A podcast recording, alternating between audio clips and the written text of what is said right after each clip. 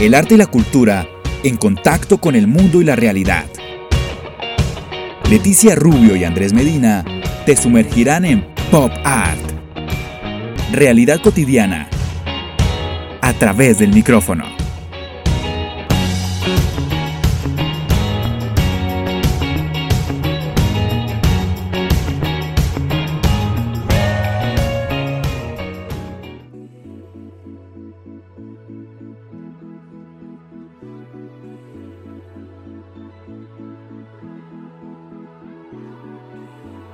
Bien, y así entonces empezamos este tercer bloque de Pop Art. Así es, Leti, ya está con nosotros Moisés, eh, Moisés Bertrán, pero voy, a presentarlo y después de presentarlo vamos a escuchar uno de, de sus composiciones y ahí entramos directamente con la entrevista. Él es Moisés Bertrán, ha tenido una amplia trayectoria como docente, tanto en España como en Estados Unidos y Colombia, Realizó estudios en el Conservatorio Superior de Música de Liceu en Barcelona y en The Hart School de la Universidad de Hartford en Estados Unidos, instituciones en las cuales realizó una importante labor pedagógica. En Colombia ha sido docente de la Universidad EAFIT y actualmente es profesor titular de composición en el Conservatorio de Música de la Universidad Nacional de Colombia. Ahora, con esta presentación vamos a escuchar una de las piezas de Moisés y entramos directamente con la entrevista.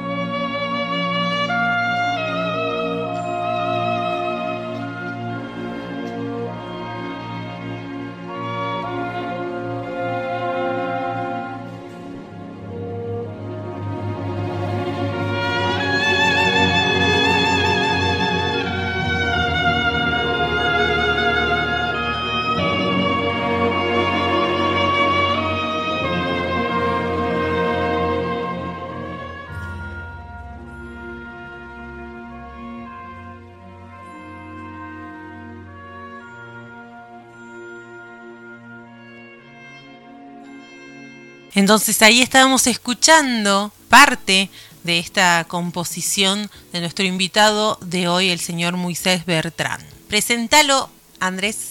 Hola Moisés, eh, te damos la bienvenida a Pop Art. Felices de tenerte con nosotros. Hola Leticia, hola Andrés. Buenas noches. Muy buenas noches para vos, muy buenas noches para vos. Muchas gracias por formar parte de nuestro pop art, por formar parte de nuestra tribu. Y nosotros empezamos entrevista tras entrevista con la pregunta del día. En este caso, ¿cuáles son aquellas frases de películas, libros o series que llevas a la cotidianidad? Ah, os estaba escuchando. Bueno, primero de todo, gracias por, por tenerme aquí con vosotros o con ustedes en este programa que presentáis, Andrés y Leticia, que he estado escuchando, eh, no todo, pero casi, casi, yo creo que ocho y cuarto tiempo de Colombia lo puse, estaba pasándolo muy bien mientras terminaba unos trabajos escuchando. Frases se han dicho muy espectaculares. Yo lo he estado pensando, yo que yo use, no sé a ver qué os va a parecer, pero yo a veces cuando estoy cansado de todo un poco y, y llega la noche digo, I need to drink ¿sí? Pero lo digo en inglés, porque es que lo saco de la, serie de Downton Abbey.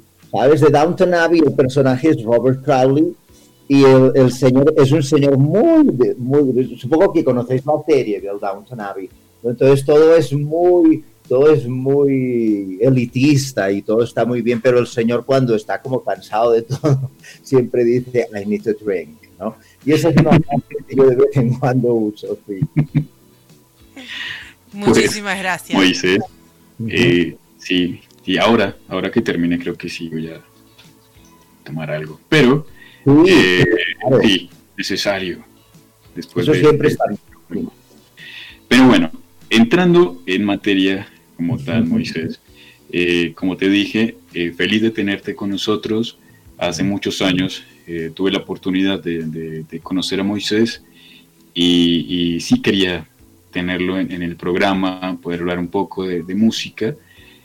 pero quiero que hablemos precisamente de eso. Sé que, que en las entrevistas te puedo preguntar muchísimo sobre cómo fue que iniciaste en el tema de, de la música o hace cuánto o el por qué, pero ¿hay alguna esencia o alguna conexión en la que tú dijiste, realmente quiero entrar en todo este tema tan amplio de la música, ser compositor y explícitamente hablando de, música clásica? Bueno, la pregunta es amplia, ¿no? Y nos situémonos, ya que me dices cómo, cómo empecé, pues ya podemos hablar de los inicios. Inicios son más o menos para lo que es la música clásica es un poco tarde, quizá, ¿no? A los 11 más o menos. Yo recuerdo 11 años que empecé a estudiar música. Tarde, tarde. ¿Qué queda para nosotros? Más o menos a los 11 eh, e inicié la escuela de música en mi ciudad, Mataró, en la provincia de Barcelona, en Cataluña, en España. Inicié porque el piano siempre me llamaba la atención, pero me llamaba la atención cuando veía un piano en algún sitio, ¿no? Que íbamos a casa de alguien o íbamos a un restaurante y había un piano. yo le decía a mi padre, oye, me, me gustaría mucho tocar, tocar el piano. Mi padre eh, cantaba de aficionado, de joven, en coros, en corales, tenía muy bonita voz, querían que fuera solista él le daba mucha pena, digamos, ¿no? Mucho track, no, no, no, yo no, yo no. Entonces, por ahí mi padre ya le gustaba mucho la música, pero digamos que nunca estudió formalmente. Estudió de mayor, cuando estaba jubilado, sí, sí, sí se apuntó a unas clases de música, ¿no? Y luego mis dos abuelos, tanto el abuelo paterno como el abuelo materno, los dos eran cantantes de zarzuela. En esas épocas, ¿no? En esas épocas de, de, la posguerra española, eh, y la gente pues le, le gustaba mucho lo de cantar en coros, también lo de la zarzuela era un género que se cultivaba. Entonces mis dos abuelos eran um, buenos cantantes tenores, los dos amateurs. Entonces un poquito por ahí seguramente viene la, la vena, ¿no? El canto también siempre me gustó, siempre hice cositas. No, no, no estudié un poquito de nada de canto, pero, pero sí canté como aficionado ya con el piano, ya cuando tocaba, etcétera, etcétera, etcétera.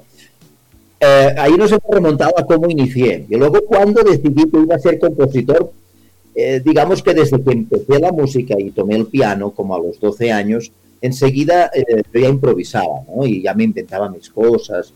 Luego poco a poco empecé a saber escribirlas, ¿no? Porque yo lo que hacía era improvisarlas y aprendérmelas y tocarlas.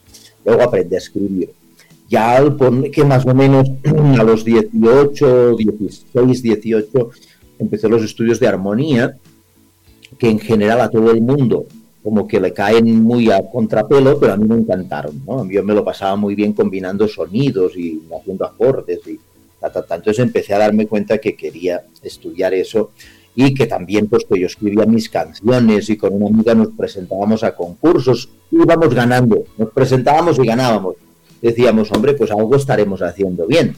Y todo eso me llevó que más o menos sobre los 18, 20 años decidí que, que mis estudios de piano seguirían, pero que también iba a ir fuerte con los de composición. Más o menos eso responde por ahí la, la pregunta, ¿no? La verdad que sí, me dejaste loca con el tema de em, cuántos niños de 11 años quieren hacer música clásica. De verdad hay que empezar desde tan niños. Eh, en realidad, bueno, cuando uno empieza en un conservatorio, los niños que tienen la posibilidad y que les gusta, y, lo digo porque mi hija ha ido al conservatorio de música desde los 8 años, también por pedido suyo. Eh, hace música, guitarra, canta, pero bueno, no, no, no es su pasión la música clásica quizá en algún día lo, sea y, su trayectoria de, digamos, de ya saber leer música y un montón de cosas pueda ayudarla, ¿no? Pero eh, la realidad es que es uno de, los géneros musicales, vos podés decir que lleva como más tiempo, o sea, que tiene como mucho más estudio que otros. Ah, ¿El clásico, quieres decir? Ah, seguramente, sí, como, como disciplina en conservatorio, sí, seguro, ¿no? Porque digamos que ya, ah, pues por suerte, ¿no? Los conservatorios han ido ampliando su oferta y, tocan en las músicas populares, ¿no? En el jazz, en la música moderna, en el rock, todo eso lo puedes estudiar hoy en día en el conservatorio, pero es algo mucho de, de nuestro tiempo, ¿no? De nuestro tiempo, quiero decir, de los últimos 20 años, quizá, ¿no? Que anteriormente, ¿no? Yo tengo colegas en el conservatorio que me dicen que cuando eran jóvenes, ¿eh? cuando, cuando ellos eran estudiantes y ahora son profesores, y si se ponían a tocar rock o jazz o cualquier cosa por ahí, les decían que no, que eso no, que eso, eso no se estudiaba ya, ¿no? Pero hoy en día sí se estudia, por suerte. No solo eso, sino también los instrumentos folclóricos, La música, la música de cada pueblo, ¿no? La música popular, la música folclórica, pues en Colombia, digamos, el tiple, ¿no? Ah, el cuatro. En Cataluña lo que escuchamos al inicio, ¿verdad? Que no hemos hablado de esto, ya hablaremos, pero seguramente las personas que escucharon la obra con la que se me presentó dirían, y eso sonaba muy raro, ¿no? La conexión no debía estar muy bien ese, ese, ese oboe sonaba muy extraño, ¿no? Pero claro, no era un oboe, era una tanora, que es un instrumento tradicional catalán. ¿no? Entonces, eso hoy en día se estudia en el conservatorio, pero todo eso es muy reciente, es de los últimos, ponle 20, 20 años, digo yo, más o menos. Yo creo que por ahí voy bien, sí. Pues, eh, Moisés, vamos a un momento trascendental, porque quiero que viajemos en el tiempo un poco y nos transportemos hacia el siglo XVII, XVIII, parte del XIX, y ahí encontramos muchos artistas o titanes, como lo llaman algunos, como Bach, como Schubert, eh, Brahms, Liszt, Mozart, Beethoven, y ellos tenían un toque de rebeldía. En muchas cosas, en su estilo de vida, en la música, en las composiciones, pero quiero conectar lo que se habla de rebeldía con, como dices, pero no en la vida personal, pero sí en la, en la música, en las composiciones. ¿Cómo puede ser rebelde, eh, sedicioso en, las piezas, en cada composición, hablando obviamente eh, de lo que ha sido y qué giro has podido dar eh, dentro de todo ese tema de las más de 100 composiciones que tienes? Mm, rebelde. Mm, no sé si soy rebelde, no lo sé. no sé si te, si responder la pregunta. yo lo que hice es que busco mi, lenguaje, ¿no? mi manera de escribir música. en cuanto a, la armonía, en cuanto a la mezcla de estilos, quizás soy rebelde en eso, ¿no? En, no casarme con un solo estilo y, y, usar una variedad, una paleta amplia de recursos que pongo juntos en una obra y que a lo mejor para otro eso no será como muy correcto, ¿no? Porque yo tanto te puedo usar ah, elementos que vengan de las técnicas dodecafónicas, como del minimalismo norteamericano, como de la música folclórica, como, ¿sí? como del flamenco español, o como de la canción catalana, o de la cumbia colombiana. ¿No? Y a lo mejor toda esa mezcla puede que para alguien no sea como una cosa muy ortodoxa de hacer. Eso se me ocurre, ¿no? quizá y también las mezclas de instrumentos, puede ser, ¿no? Mezclar la música, instrumentos folclóricos con instrumentos tradicionales, ah, con, no tradicionales, sino ah, convencionales de la orquesta de la orquesta clásica contemporánea, ¿no? Pero tampoco es que yo sea una persona de romper moldes y esquemas. No, tampoco eso me ha preocupado, ¿no? A mí me preocupa sobre todo como expresarme, comunicarme con el que me va a escuchar. y no me preocupa tanto el como ser el siguiente eslabón de, de un desarrollo estético y proponer algo completamente novedoso. No, me, preocupa proponer algo completamente honesto y completamente profundo conmigo mismo y que ojalá conecte con el que me escucha. ¿no? Hablando de, conexión, Moisés, eh, conectando obviamente con la música contemporánea. Perdona, Andrés, quizá eso es lo que tú dices. ¿Cómo me has preguntado en qué soy yo? La parte de rebelde, como. La rebelde. Ah, quizá mi rebeldía, porque me haces pensar, porque yo no había. quizá mi rebeldía es, es no renunciar a mi expresión personal, ¿no? A, y, a, querer, y a querer ah, por encima de todo, ser comunicativo. Y por encima de todo, que prime el espíritu, en el sentido más profundo, la energía Em, la expresión personal por encima del intelecto y de los procesos em, intelectuales como, como fundamento del, acto de componer.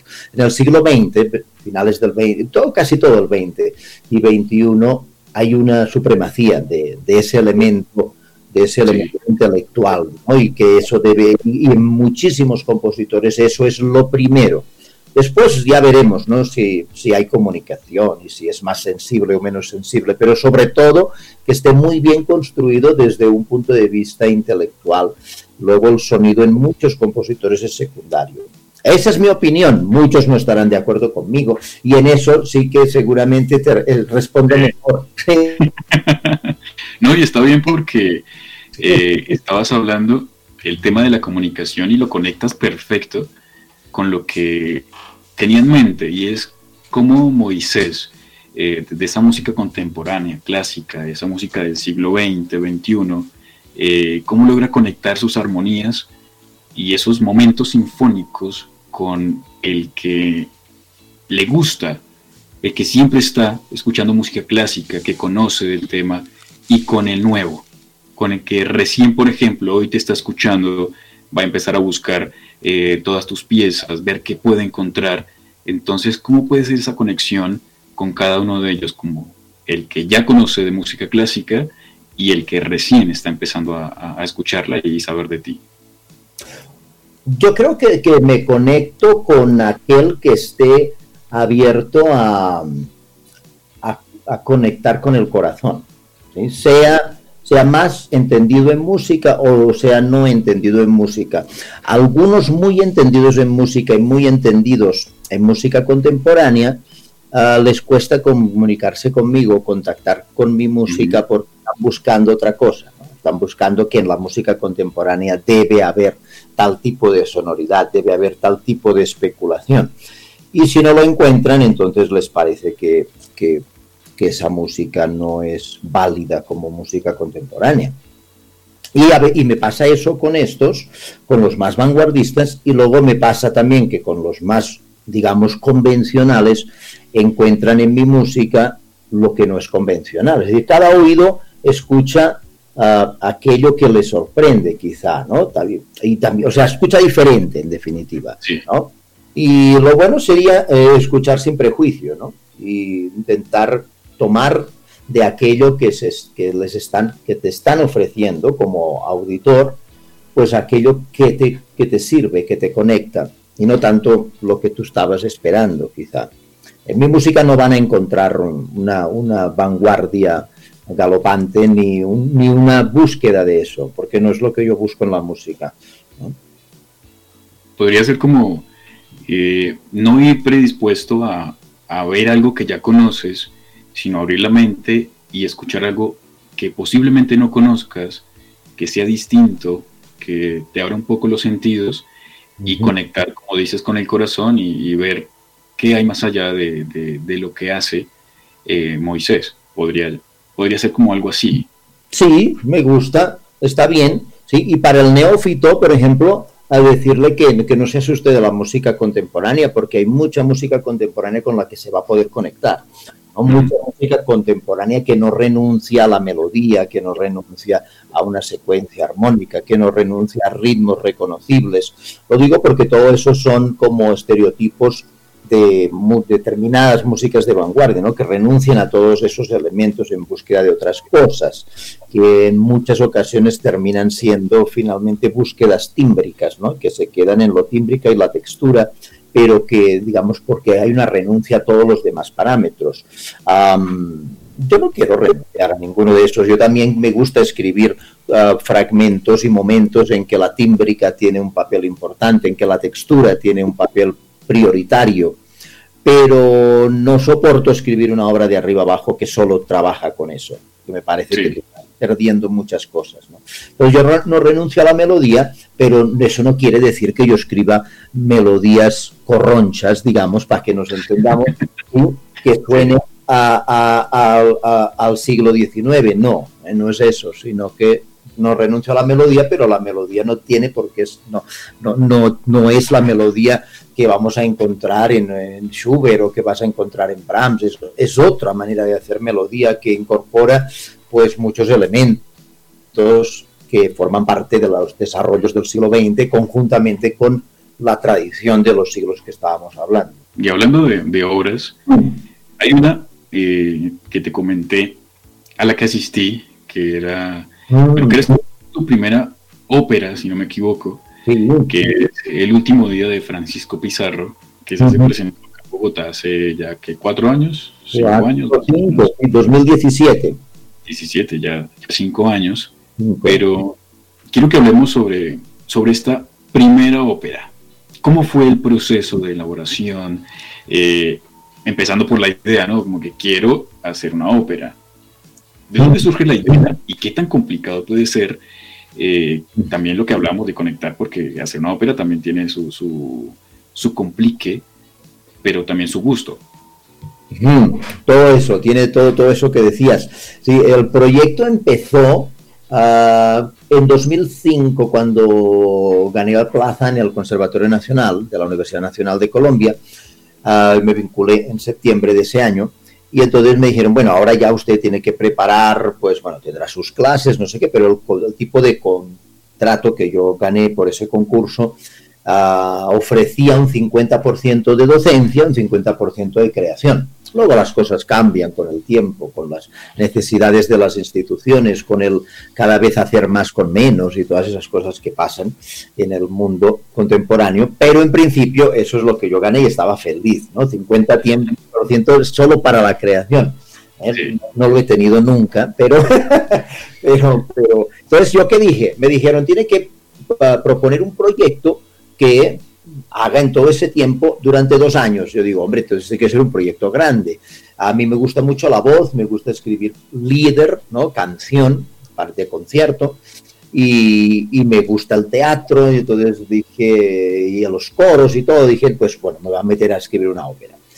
Ah, voy, a, voy a proponer, bueno, ¿qué ópera será? Pues yo dije, como español llegado a Latinoamérica, sería bueno tocar el tema escabroso de la conquista, ¿no? Es un tema que está ahí, que sí, que, que, lo hablamos, que no se habla, que, que hay una cantidad, ¿no? es un territorio minado, un territorio político. Entonces yo dije, pues nada, me meto ahí de una. Y entonces empecé a buscar una novela, un texto que me, que me pudiera ah, inspirar. Y de pura casualidad, con todo eso en la cabeza, fui un día, uh, creo que iba a un concierto con unos amigos al Banco de la República en el centro de Bogotá. Y entonces empiezo a bajar las escaleras del, del, lobby donde uno entra y me encuentro que hay una feria del libro allá. Y solo bajar la escalera enfrente me encuentro este libro, El último día de Francisco Pizarro, ¿no? Y en la portada hay, hay unos espadachines dándole. Y, y dije, ay caramba, qué cosa, no lo tomé, empecé a leer y me capturó, inmediato. Yo dije, uy, esto me... Yo también estaba buscándolo, estaba buscándolo activamente y, esto, y me, cautivó. Dije, ah, pues esto está fantástico porque la manera como estaba escrito uh, del escritor peruano Alberto Massa, uh, me, me, inmediato me dio mucha uh, imaginación, ambientes, ¿no? Um, y esos ambientes me traen sonoridades a la cabeza y las sonoridades pues ya empiezan a establecer uh, espacios, ¿no? Y cosas que se quieren describir. Entonces lo compré, me lo leí de un tirón rum, y, y dije que sí. Entonces yo estaba en casa, aquí en Bogotá, y yo decía, ¿y cómo haré? ¿Y cómo voy a sacar un libreto de aquí? No sé qué. Conversaba con una amiga, me dice la amiga, que más joven que yo, me dice, búscalo por internet. Claro, estábamos en 2005, yo no tenía costumbre de empezar a hacer Google y buscar cosas, no, no se me ocurría, ¿no? Entonces dije, ah, bueno, lo busqué por internet, encontré que el señor era diplomático del gobierno peruano y estaba trabajando en Estados Unidos, en Los Ángeles, como, como cónsul del, de Perú. Y dije, uy, este señor no me va a parar bolas a mí, no me, me va ni, Claro, saludo. y no, pero lo escribí, inmediato me contestó, feliz de que alguien en Colombia quisiera escribir una ópera sobre su novela. Dijo que listo, que yo empezara a escribir el libreto y que él le iba dando la revisión, el visto bueno, ta, ta, ta. Y así empecé en 2006, todo 2006 hice el libreto, luego 2007, 8, 9 hice toda la música, era la obra dura por encima de una hora y media, por ahí 40. Luego hay que pensar que en 2008 tomé la dirección del Conservatorio Nacional hasta 2010. Eso interrumpió mucho todo el proceso de composición hasta que cuando ya dejé la dirección eh, la obra no estaba terminada, estaba en borrador, terminado lo que llamamos guion pianístico, es decir, una reducción, no era ni piano, era una reducción de la música con las líneas fundamentales, toda la obra y un poquito de la orquestación. Y ahí quedó, porque el proyecto de la universidad me lo cerró. La persona de turno en ese momento me dijo, no, ya no le podemos esperar más. Lo, lo, de, lo tiene hasta aquí y ya, y queda cancelado. Entonces quedó cancelado el proyecto y no me lo dejaron terminar. Y eso estamos en 2000, finales de 2009. Entonces quedó ahí y yo seguí escribiendo otras obras que, que tenían uh, fecha de, de estreno, mientras que la ópera pues la universidad de, de golpe se había desinteresado, pero eso eran las personas de turno, como digo, y ahí se quedó. En 2015 me encontré de casualidad en el puente de la 45 con Belén Sainz de Ibarra, la directora de patrimonio de la universidad, y me dice, oye, que cuando vamos a hacer música tuya, que no sé qué. Digo, cuando quieras armamos la ópera. Dice, listo, hablemos de eso. Y entonces yo quedé, porque yo lo dije como en broma, pero me dijo que sí, que hablemos. Y entonces en 2015 con patrimonio de la universidad, eh, empezó otra vez. Entonces la retomé, la revisé de arriba abajo, escribí la partitura que llamamos guion pianístico para que ya, la partitura vocal, para que ya los solistas, y empezó la marabunda de trabajo que eso generó. Revisar, orquestar la obra de arriba abajo, empezar a buscar plata. La universidad entonces se interesó, en, en, empecé a, a buscar con, con, convocatorias, bla, bla, bla, bla, bla, hasta 2017 el estreno. Ahí fueron dos años de trabajo final muy intenso. Pero fue un recorrido largo. hablemos, perdón. No, la idea es eso. Pregunto y que hables todo lo que tengas que hablar, porque la idea es conocer todo lo que has hecho. Así que yo feliz de, de escuchar, y sé que los oyentes también están ahí muy felices de escucharte, uh -huh. pero que quería ver sobre el tema de la crítica, ¿no? Eh, siempre cuando se tiene, por ejemplo, eh, un trabajo tan largo en el tiempo, ¿no? Cuando pretendes hacerlo pronto, pero siempre hay obstáculos, eh, barreras, y se hace tan largo. Eh, ¿Cómo fue esa recepción? Ya, ya casi para terminar, porque aquí nos quedaríamos horas. Claro. Pero, eh, ¿cómo fue esa recepción de, de la crítica, de los asistentes, ante tu primera ópera? Pues claro, me, es, es, eh, solo tendrían que decir otras personas, digamos, ¿no? pero, pero, bueno, pero como no hay nadie más aquí, ah, eh, fue muy bien. La verdad es que quedamos anonadados de ver la cantidad de gente. Tuvimos dos, dos, solamente dos funciones. el 12 de octubre, uno dice, hombre, ¿por qué el 12 de octubre? No podemos hablar de ello, ¿no? 12 de octubre de 2017 y el 15 de octubre en el Teatro Julio Mario Santo Domingo, que se nos unió en esta loca empresa de poner esta ópera. Bueno, pues el 12 quedó mucha gente fuera, o sea, no, la fila, yo no había visto una fila tan grande, ah, eh, daba toda la vuelta a la, a a la Plaza Che, ah, bueno, quedó mucha gente por fuera y también en el, en el Teatro Mayor también se llenó. Entonces fue muy exitoso, pues yo ya sí, la gente me parece que le gustó, ¿verdad? ahí, ya no soy yo el que debe hacer la crítica, pero yo quedé contento. Ojalá se hubiera hecho más veces. Eh, tuvimos cinco solistas que buscamos y que de Latinoamérica. Yo quise que fuera con cantantes latinoamericanos, colombianos, uh, uruguayo. El, Pizarro fue uh, Ariel Cases de Uruguay, un bajo profundo, un bajo espectacular, que hizo un trabajo. Esa obra es muy larga y mucho texto y mucha memoria, le fue muy bien también cantantes de Perú, ¿no? Ximena Gurto, que hizo la soprano, y Veramendi, que fue el tenor que hizo Atahualpa, Rudy, que, hacía la parte de, de, como una disección de Pizarro, lo diseccionamos en dos, en Pizarro el marqués y al hombre mayor, y Pizarro el conquistador, ¿no? que era un barítono, ¿eh? que era este era este, este, chico Rudy que está en París, peruano, pero que está en París y eh, trabajando y, haciendo su carrera. Entonces fue súper bien y querríamos que se hubiera podido volver a hacer en Perú, en Uruguay, por obvias razones, en Ecuador, otra vez en Colombia, pero La Plata, ¿no? La Plata eh, nos, nos tiene Ojalá, ojalá que en otro momento, ojalá que en otro momento, sí. Leticia, ojalá que sí. Porque son, la verdad que trabajos demasiados largos para, para un proyecto, digamos, que tienen muchísimo trabajo y es una pena después que no se puedan realizar. Mm, así es.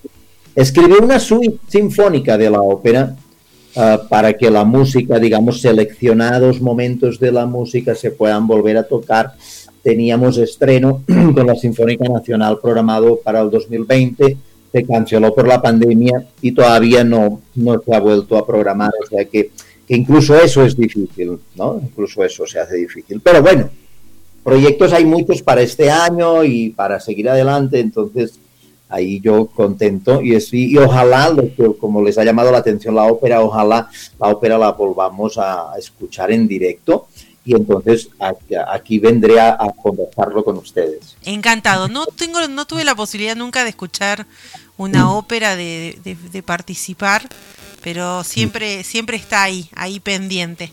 Eh, Moisés, muchísimas gracias por formar parte del programa. Contanos de tus redes sociales, dónde te puede encontrar la gente y el próximo proyecto como más cercano, total después, el micrófono abierto para cuando gustes eh, contarnos todos los demás proyectos y nosotros podamos contarle a la gente también de lo que estás haciendo. Gracias, muy amable. Bueno, me encuentran eh, eh, decir que el apellido es Bertrán Conere, por si me buscan por los medios, porque si me ponen Beltrán no me van a encontrar, ¿no? Moisés Bertrán. Ah, tengo muchísima música en Spotify, tengo una página de artista ya, en YouTube hay muchos videos también. si hacen un Google Search encontrarán muchísimas cosas. Y lo más importante ahora es una, retrospectiva que me hace el Banco de la República de Colombia. Eh, de hecho, ya hay fecha, está puesto para el 19 de octubre y eso va a ser un, concierto monográfico grande con ocho o nueve obras mías.